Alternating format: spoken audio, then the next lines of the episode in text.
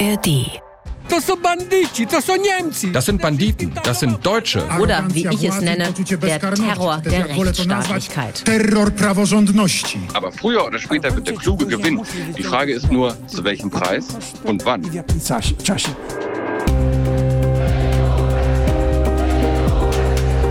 In Polen. Vitam in Polen. Herzlich willkommen. Wir sind Christine Joachim und Martin Adam, eure Korrespondenten für die ARD hier in Polen. Und das hier ist der Podcast, mit dem wir begleiten, wie das Land seit der Wahl im Oktober im Grunde von innen nach außen gekrempelt wird. Wie nach acht Jahren Regierung durch die nationalpopulistische PiS Polen wieder korrigiert werden soll. So drückt es zumindest die neue Regierung um Donald Tusk aus. Die andere Seite, die Peace und der Peace-nahe Präsident, nennen das den Terror der Rechtsstaatlichkeit. Ja, das war wirklich mal eine krasse Aussage neulich.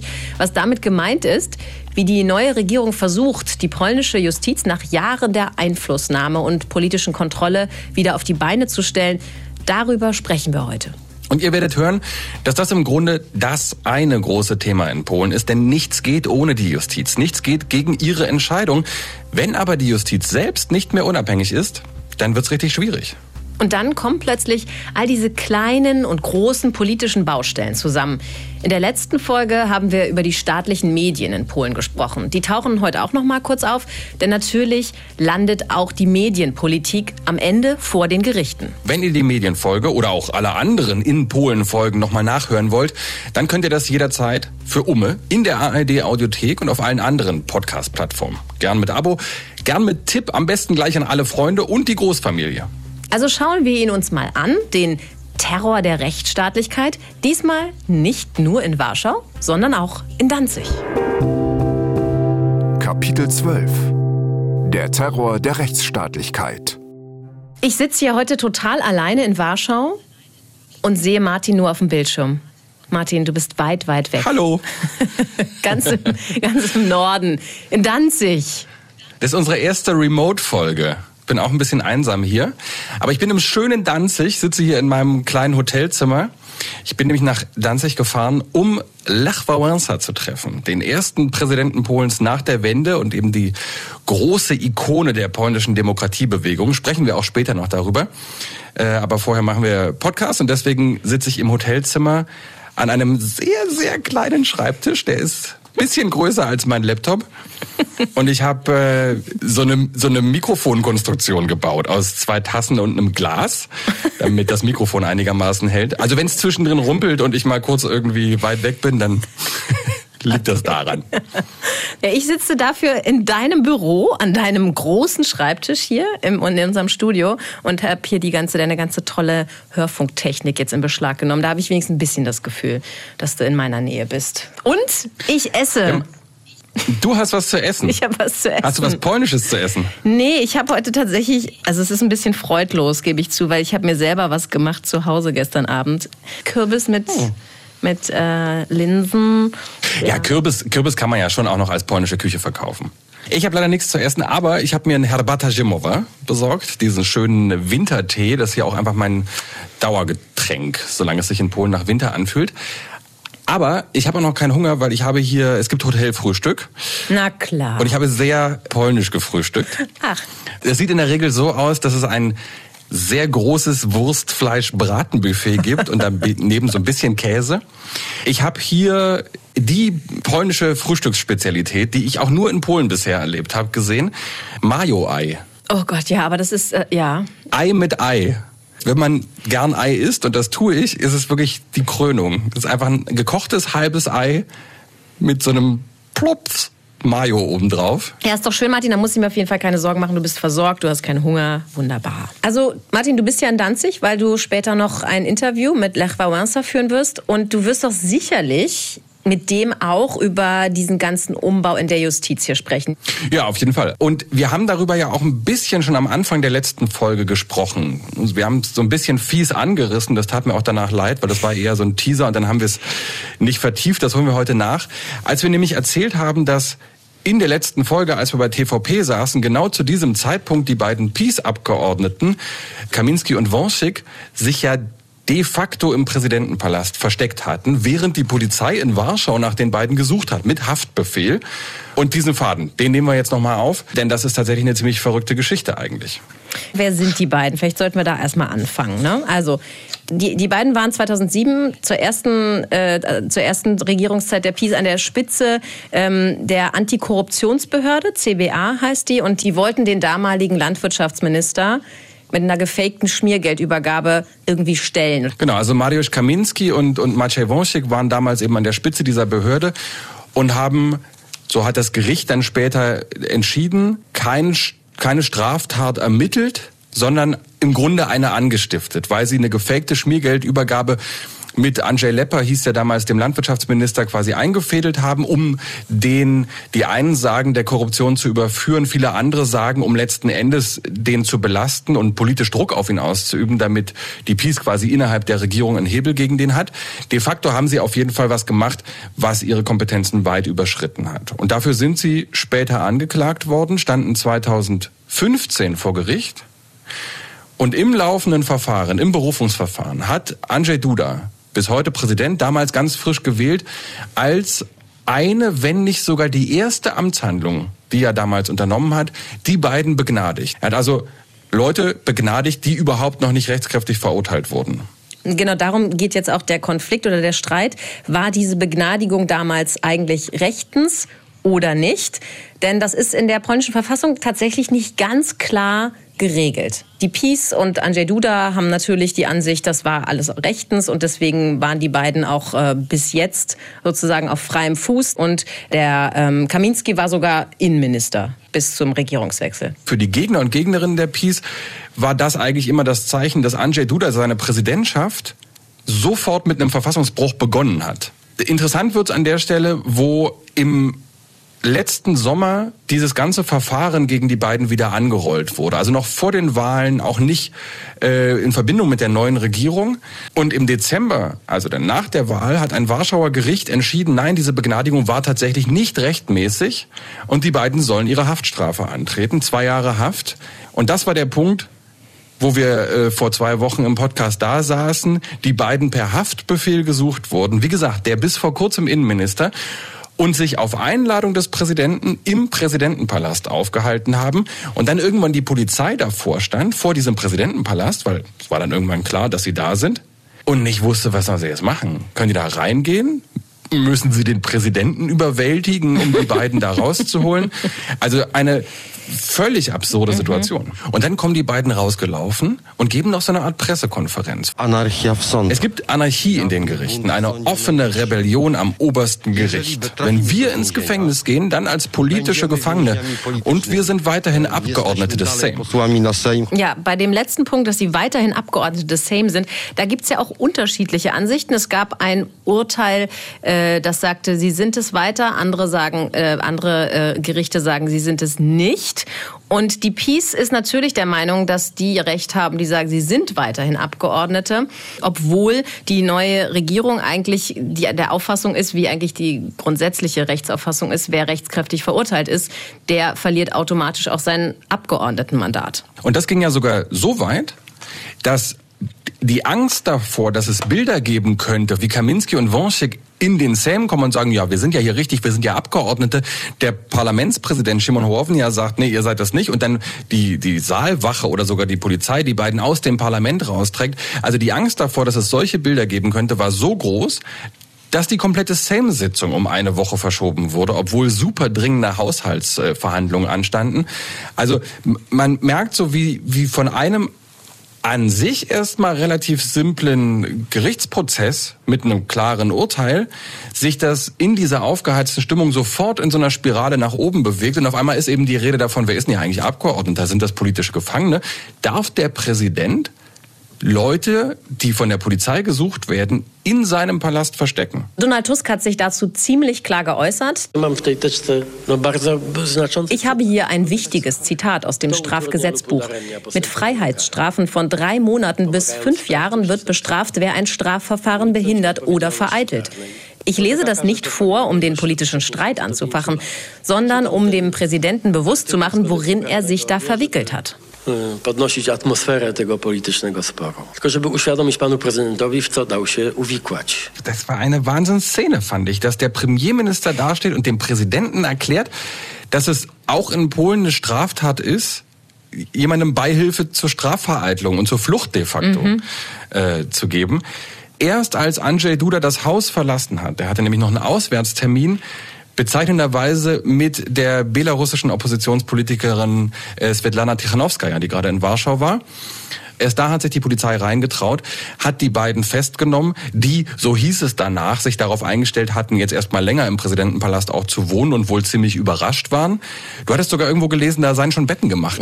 In Andrzej Dudas Privatwohnung, da wollten die die beiden wohl angeblich, also das war, glaube ich, eine Recherche von der Gazeta Wyborcza, da wollten sie die beiden irgendwie hinverfrachten und dann hatten sie für mehrere Tage schon da zwei Gästezimmer fertig gemacht. Am selben Abend ist dann der Präsidentenpalast noch angestrahlt worden, um dem Ganzen noch so die Krone aufzusetzen, mit einer abgewandelten Version des Solidarność-Symbols, also dieser freien Gewerkschaft, die eben von Lech Wałęsa unter anderem, wegen dem ich ja gerade in Danzig bin, 1980 gegen das kommunistische Regime quasi erkämpft wurde mit dem Streik hier in Danzig in der Werft. Und dann stand da solidarisch mit Wąsik und Kaminski dieses Logo und quasi das Konterfei von den beiden. Und auch damit ist ja im Grunde in der Erzählung schon wieder diese Brücke geschlagen in die Vergangenheit. Die Botschaft ist ja, seht ihr, das ist wie damals. Es ist wie damals. Es ist wieder so ein Regime, was hier politische Gefangene nimmt. Und wir kämpfen für die Freiheit. Die sind keine verurteilten Straftäter, sondern Freiheitskämpfer. Ja, das würde mich übrigens mal sehr interessieren, ähm, was Wałęsa dazu sagt. Ich werde ihn fragen. Wir machen übrigens einen zweigeteilten Podcast, das äh, deutet sich ja jetzt schon an. Wir werden nachher eine Pause machen, dann werde ich Lech Wałęsa interviewen und dann rufen wir uns noch mal kurz an und ich erzähle, wie es war. Die Grundfrage oder das Grundproblem ist ja gerade, dass hier nicht ganz klar ist, welches Recht eigentlich gerade gilt. Zumindest gibt es unterschiedliche Auffassungen, je nach äh, politischer Partei, kann man so sagen. Und das führt dann eben dazu, dass die Peace an dem Abend, als die beiden, Monschik und Kaminski, festgenommen wurden, dass die noch am selben Abend vor die Polizeiwache, vor das Gefängnis gezogen sind, ihre Anhänger aufgerufen haben, zu protestieren, weil sie eben der Meinung sind, die Polizei begeht hier gerade Rechtsbruch, indem sie die beiden ähm, festsetzt. Und die Peace war damit, kann man schon so sagen, im Demo-Modus angekommen. Ne? Also die hatten das ja eh angekündigt für dann den Donnerstag, das war der... Der 11. Der 11. Eine große Demonstration in Warschau abzuhalten, aber da sollte es ursprünglich um die Medien äh, gehen. Auf einmal hat das eben einen ganz anderen Spin bekommen. Alle warten auf diese Demo am Donnerstag und kurz bevor es losgeht, kommt Andrzej Duda wieder um die Ecke. Und nicht nur Andrzej Duda, muss man dazu sagen. Er hatte ja äh, noch Begleitung. Ja, Andrzej Duda stand da in Begleitung der beiden Ehefrauen der Verhafteten, also Frau Wonschik und Frau Kaminska, und erklärte dann, die beiden hätten ihn gebeten, die beiden verhafteten Peace-Politiker jetzt doch nochmal zu begnadigen. Und diesem Wunsch würde er jetzt nachkommen.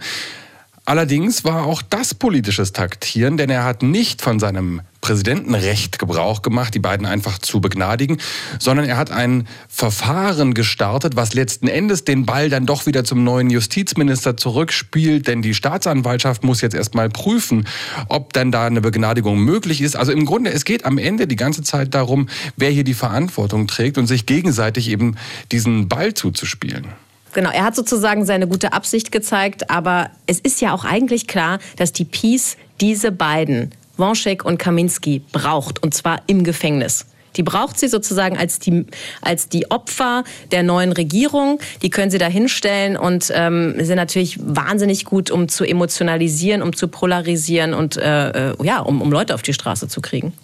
Es gibt dort eine Aussage von Andrzej Duda, die fand ich interessant, wo so ein bisschen der Versuch wieder durchkommt, dann doch irgendwie so ein Staatsmann zu sein.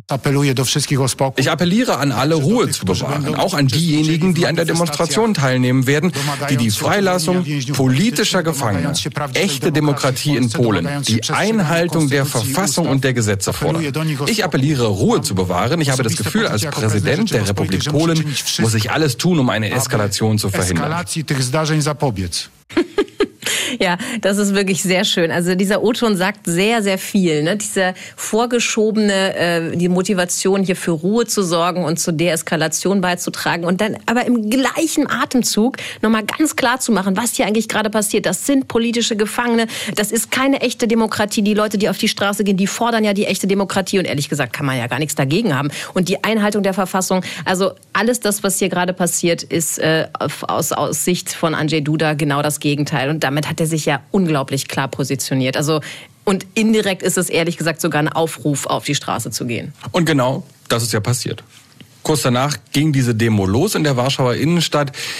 Es waren wirklich sehr, sehr viele Menschen. Die, die Zahlen gehen wieder weit auseinander. Die Organisatoren, also die Peace, die haben am Anfang von 100.000 Menschen gesprochen, dann von 300.000, dann hieß es zwischendrin, wir sind 200.000. Die Stadt Warschau hat gesagt, es sind 35.000. Ja, das, das, ist wahrscheinlich wiederum ein bisschen genau, das war geschätzt. Ein ähm, Internetportal Onnet, äh, die sind jetzt überhaupt nicht peacefreundlich und die, selbst die sprachen von knapp 100.000.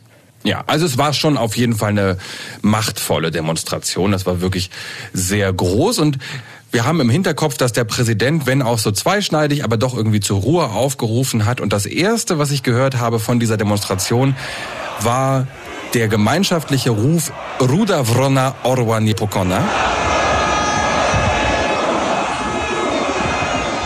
Das heißt übersetzt, die rote Krähe wird den Adler nicht besiegen.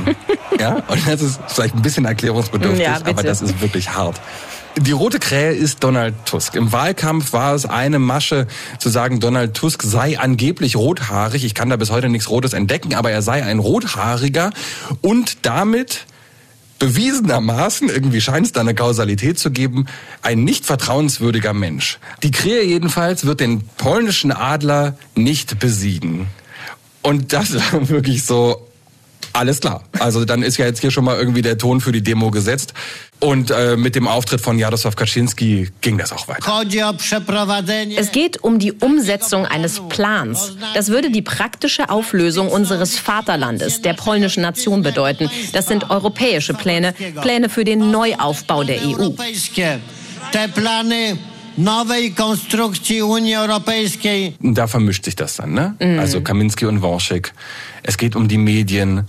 Und auf einmal kommt dann das, was wir aus dem Wahlkampf schon kennen, die große Erzählung. Wer steht dahinter? Die EU. Und wenn Jaroslaw Kaczynski EU sagt, dann meint er de facto halt immer Berlin. Ja.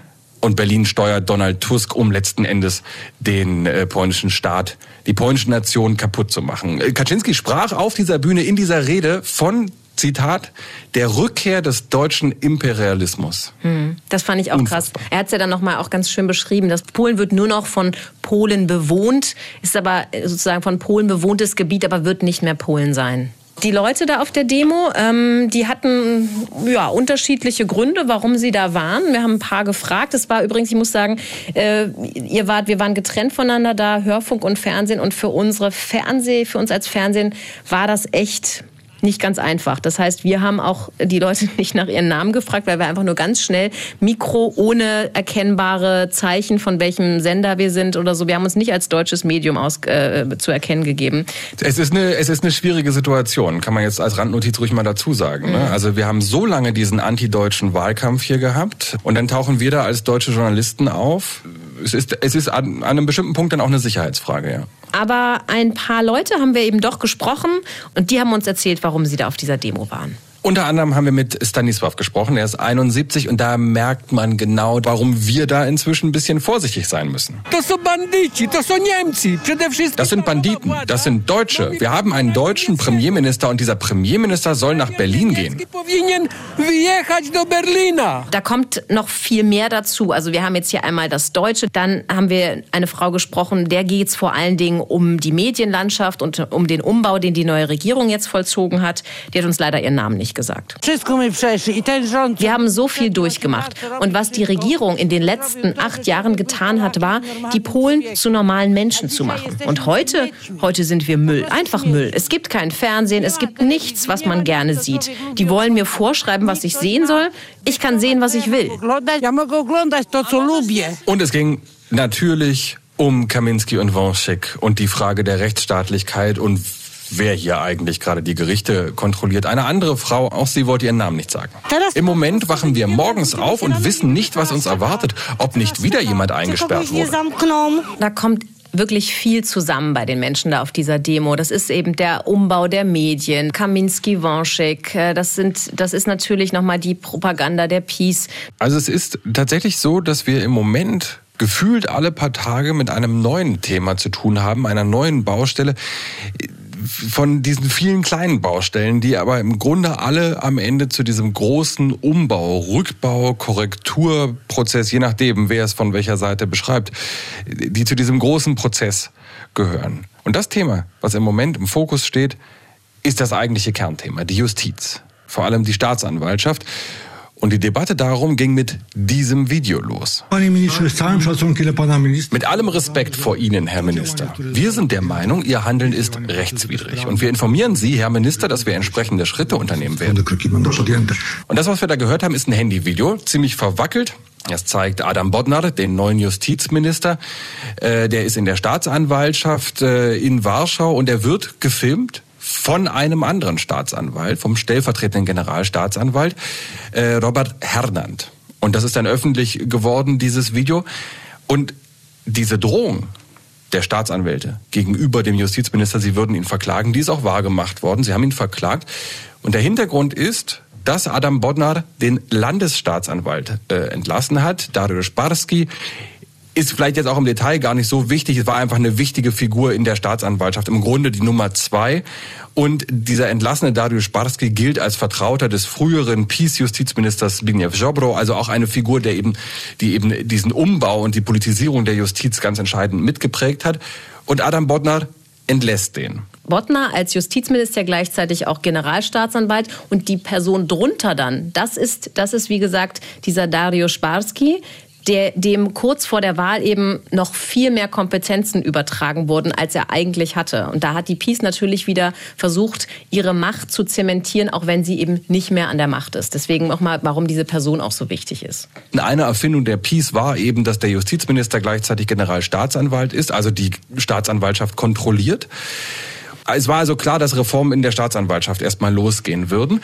Und die haben versucht, eine Regel vorzuschieben, indem sie gesagt haben, wenn da jemand entlassen wird, dann geht das nicht ohne die Zustimmung des Präsidenten.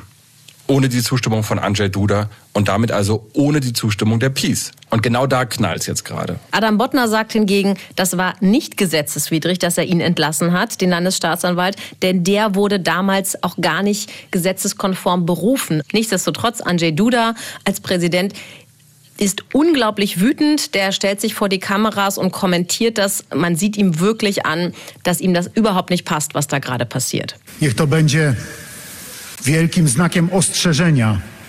Das soll eine Warnung sein an alle Politiker der Republik, insbesondere an die jetzt Regierenden, wohin die Arroganz der Macht führt oder, wie ich es nenne, der Terror der Rechtsstaatlichkeit.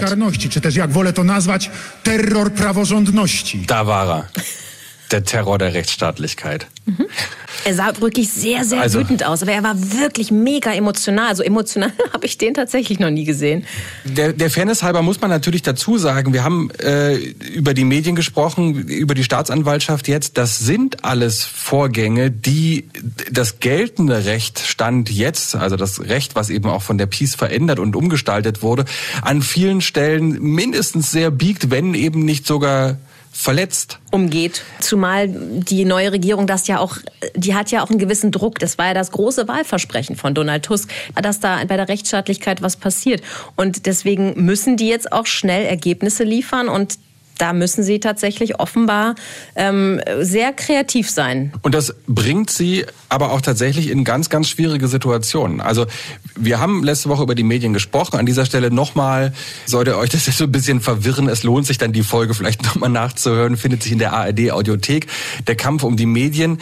Es gibt jetzt Gerichtsentscheide dazu, die sagen, das ist alles nicht okay. Das Verfassungsgericht hat entschieden, dass sowohl die Absetzung der Senderspitzen und der Aufsichtsräte als auch dann die ja im zweiten Schritt erfolgte Liquidation der staatlichen Medien TVP, Polskie Radio und Papp, dass das alles unrechtmäßig war. Ja, aber man muss natürlich dazu sagen, das Verfassungsgericht ist eben weitestgehend politisiert. Ähm, deswegen wird ja dieses Urteil auch nicht anerkannt von der jetzigen Regierung, weil das Verfassungsgericht ja auch äh, vom EuGH nicht anerkannt ist in der, in der jetzigen Zusammensetzung. Aber dann ist schon die Frage, wo, wo geht man damit hin? Also an welcher Stelle sagt man denn dann, ab jetzt erkennen wir es wieder an? Hm.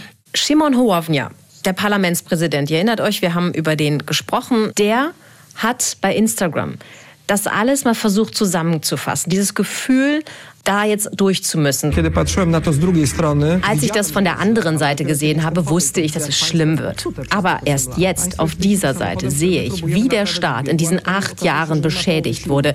Der Staat ist wie ein Auto, das wir versuchen, während der Fahrt zu reparieren. Aber es zeigt sich jetzt, dass der halbe Motor fehlt, es keine Sitze mehr gibt, jemand das Radio gestohlen hat und das Lenkrad quadratisch ist. Der Mechaniker wurde entlassen und wenn doch jemand da ist, dann sagt der eine, wir müssen nach links und der andere nach rechts. So ein Chaos hatten wir in den letzten 30 Jahren nicht. Ach, Szymon Ja.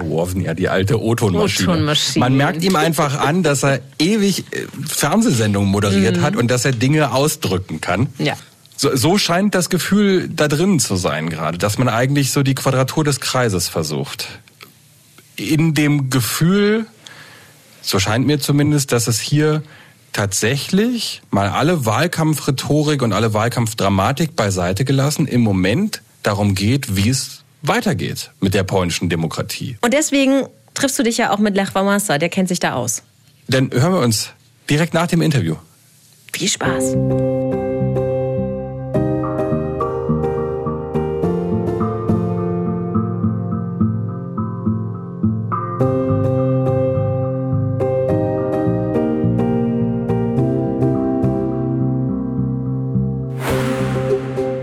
Da sind wir wieder. Es ist Mittwochnachmittag. Äh, gestern war Dienstag und seitdem sind drei entscheidende Dinge hier passiert. So schnelllebig ist es hier in Polen. Erstens, Martins Technik hat komplett versagt in Danzig. Das heißt, wir hören uns jetzt nur noch übers Telefon. Hallo Martin. Hallo? Dann die beiden Peace-Abgeordneten, Kaminski und Wąschek, die gestern noch im Gefängnis saßen, die wurden gestern Abend vom Präsidenten Andrzej Duda begnadigt und sind jetzt auf freiem Fuß wieder. Und Martin, du hast Lech Wałęsa getroffen und das ist natürlich wahnsinnig spannend. Jetzt erzähl mal, wie war's denn? Ich war sehr, sehr aufgeregt. Es Klar. ist tatsächlich geschehen. Ähm, Lech Wałęsa ist einfach hier in Polen eine lebende Legende. Der Mann ist 80 geworden vor kurzem. Äh, Lech Wałęsa hat 1980 diesen berühmten Streik in der Leninwerft hier in Danzig angeführt und damit die Solidarność, die erste freie Gewerkschaft im Ostblock, erkämpft. Die ist verboten worden. Es gab das Kriegsrecht in Polen. Äh, Wałęsa saß in Haft kurz, war quasi im Untergrund, hat dann Mitte der 80er den Friedensnobelpreis bekommen, konnte aber nicht hinreisen, um den entgegenzunehmen, weil er Angst hatte, dass ihn das Regime nicht mehr reinlässt, wenn er zurückkommt. Dann verhandelt er Ende der 80er quasi das Ende des Kommunismus oder des Realsozialismus hier in Polen und wird dann der erste Präsident nach der Wende. Das war schon sehr, sehr, sehr beeindruckend, den treffen zu können. Was hattest Und du an? Ich habe mir extra für Lech Wałęsa ein neues weißes Hemd gekauft. Wir waren da auch mit Fernsehteam und Lech Wałęsa hat ein Büro, was an sich schon sehenswert ist, wahnsinnig viele Bücher. Und er sitzt dann vor der polnischen und vor der europäischen Flagge. Hinter ihm, also zwischen diesen beiden Flaggen, ein Bild des äh, Abendmahls. Und dann daneben eins von Johannes Paul II. Und wir waren dabei, so die, die Technik da so aufzubauen. Mit dem Radio ist immer leicht, aber fürs Fernsehen ist es natürlich ein bisschen komplizierter. Dann braucht man da Licht und Kamera und so weiter. Und zwischendrin geht so die Tür auf und es läuft einfach ein älterer, inzwischen auch recht kleiner Mann an mir vorbei und sagt so, Entschuldigung, darf ich mal? Und geht so vorbei und setzt sich an den Schreibtisch. Und dann habe ich erst gesehen, oh, Lech Wałęsa ist da, er ist gerade an mir vorbeigelaufen. Hat uns auch erstmal ignoriert und hat, und das war sehr beeindruckend, hat dann äh, Nachrichtenradio angemacht, parallel noch einen Podcast und irgendwas in seinen Rechner reingetippt. Also Wow. ich weiß nicht genau, ob er sich einen Spaß erlaubt hat mit uns, um uns einfach noch so ein bisschen zu beschallen, oder ob er wirklich in der Lage ist, diese drei Ebenen parallel zu verarbeiten. Mit knapp Sehr, über 80, sehr- das wäre schon echt beeindruckend, wenn das könnte. Sehr, sehr beeindruckend, auf jeden Fall. Was mich jetzt vorab einmal tatsächlich kurz interessieren würde, wir haben ja äh, gestern darüber gesprochen, dass bei dieser ganzen, bei dieser ganzen Thematik, Wonschik, Kaminski, die zwei Peace-Abgeordneten, die jetzt, äh, die bis vor kurzem eben noch im Gefängnis saßen, Andrzej Duda, äh, sich in Andrzej Dudas Palast versteckt haben, dass der Palast ja auch mit diesem Solidarność-Logo, dass die das einfach benutzt haben. Was hat denn äh, Wałęsa eigentlich dazu gesagt? Die Ikone des, der Solidarność-Bewegung. Ja, habe ich ihn natürlich gefragt, ob ihn das nicht genervt hat. Und man merkt so, Lech Wałęsa steht einfach über den Dingen inzwischen. Er sagt so, nö, mich nervt hier gar nichts mehr. Er sagt, die Solidarność die Streikbewegung damals, die Opposition zum Regime, das war ein Monopol, auch ein monolithischer Block, um gegen diesen monolithischen Block des Regimes anzukommen. Aber jetzt ist das demokratisiert und er hat kein Vorrecht auf dieses Logo. Und dann sagte er was ganz Interessantes. Es ist sogar gut, dass sie so schlechte Ideen haben, denn sie dopen uns und wir fragen uns, was sie da anrichten. Sie werden die Welt vernichten, Europa anzünden und so zwingen sie uns zum Denken und zur Diskussion, damit wir uns mit klugen Ideen widersetzen. Ich bitte also darum, dass wir diskutieren, um uns mit klugen Ideen den Dummköpfen, Populisten und Demagogen zu widersetzen. Mhm, sehr interessant. Äh, bezieht er das auch so grundsätzlich auf diese Situation zwischen neuer Regierung und, äh, und dem Präsidenten? Lech Wałęsa ist bekannt als wirklich äh, präsenter Kritiker der Peace und der Peace-Regierung. Er trägt immer und er hat auch heute ein T-Shirt getragen, auf dem Konstitutia steht, also die Verfassung. Es ist total klar, dass er, dass er gegen die Peace steht. Was interessant ist, weil die damals bei der Solidarność zusammengearbeitet haben. Also die Zwillingsbrüder Kaczynski und äh, Lech Wałęsa und sich dann eben nach der Wende deren Wege getrennt haben. Und wenn man ihn heute darauf anspricht, dann macht er im Grunde klar, dass er dieses ganze Klein-Klein der Innenpolitik das findet statt, aber das interessiert ihn gar nicht mehr. Er hat eine globale Perspektive inzwischen. Er sagt, die Nationalstaaten, das sind keine Lösungen mehr. Die bieten auch keine Lösung mehr für Probleme, die global sind. Probleme wie die Klimakrise oder Wałęsa sagte mal, Sie wissen schon, das mit den Temperaturen. Die Epoche der Teilungen der Staaten und Blöcke ist zu Ende. Die Epoche des Intellekts, der Information, der Globalisierung ist gekommen. Und wir sind jetzt genau in der Mitte. Das eine ist vorbei, das andere noch nicht da. Das andere, das Neue, konnte noch nicht entstehen, weil nach der dunklen Zeit niemand niemandem mehr vertraut. Was meint er mit der dunklen Zeit? Also meint er damit die Peace? Regierungszeit oder was meint er damit? Ja, das hat er relativ offen gelassen. Also wir haben uns verabredet, um vor allem über Geschichte zu sprechen. Es geht eben um diese Verhandlungen am runden Tisch 1989 und er kommt eben aus dieser Perspektive der Blockteilung in Ost und West und leitet dann daraus eben ab, dass wir nicht nur eben keine Blöcke mehr haben, sondern dass auch die Zeit der Nationalstaaten vorbei ist. Die Zeit von Deutschland ist vorbei, die Zeit von Polen ist vorbei. Es geht darum, dass wir hier Europa bilden. Es geht darum, dass wir auch Probleme global angehen. Und äh, darauf bezieht er das eben auch mit dieser die dunkle Epoche und dass jetzt eben tatsächlich ein internationaler Diskurs notwendig ist und die Peace im Grunde mit alten, so hat er es ausgedrückt, mit alten Mitteln, mit, sozusagen die Politik der alten Zeit macht, eben indem sie auch die Symbole wie das Symbol der Solidarność verwendet und immer wieder auf die Vergangenheit rekurriert. Deswegen lässt ihn das auch alles relativ kalt. Ja gut, das würde die äh, neue Regierung und das wird Donald Tusk sicherlich anders sehen, weil für den bedeutet das, bedeuten das einfach handfeste innenpolitistische Probleme, polnische, rein polnische Probleme, die äh, nicht zwingend global oder äh, multinational anzusehen sind. Ne? Das war dann auch meine Gegenfrage man hört dann so schön, wie er quasi in meine Frage schon rein sagt, ah, schlechte Frage, schlechte Frage. Oh. Sie fragen auch wie aus der alten Zeit. Ein Revolutionär fragt in dieser Situation Folgendes. Wie viele blaue Flecken werden wir noch einstecken? Wie viel Blut müssen wir lassen, bis wir eine klügere Entwicklung haben? Denn die Entwicklung im Moment ist dumm. Aber früher oder später wird der Kluge gewinnen. Die Frage ist nur, zu welchem Preis und wann. Lech Wałęsa hat den Blick eher nach vorne gerichtet, hat keine Zeit für politisches Fingerhakeln. Hier steht Größeres auf dem Spiel für ihn. Das ist ja ein Gedanke, der de facto nicht nur in Polen gilt. Nö, der wäre ja auch in Deutschland gelegentlich angebracht.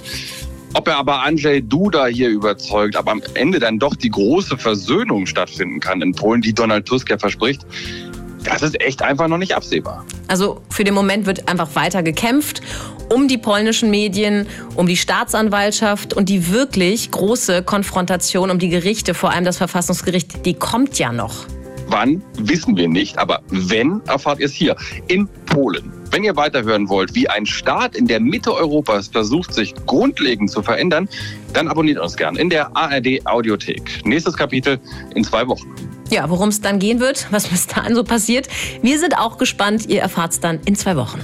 Do usłyszenia per Telefon aus Gdansk. Tschüssikowski per sauberer Leitung aus Warszawa.